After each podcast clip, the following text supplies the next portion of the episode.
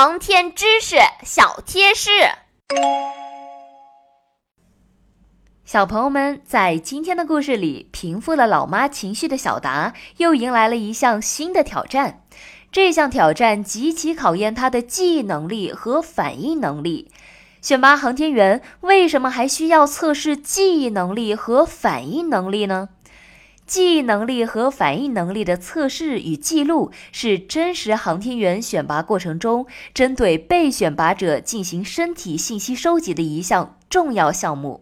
同时更是判定被选拔者综合素质的一项重要指标。当航天员在遥远神秘的外太空遭遇到突发情况时，强大的记忆能力、超敏锐的反应能力和沉着的心理承受力，都是支撑他们保持镇定、成功脱险的关键。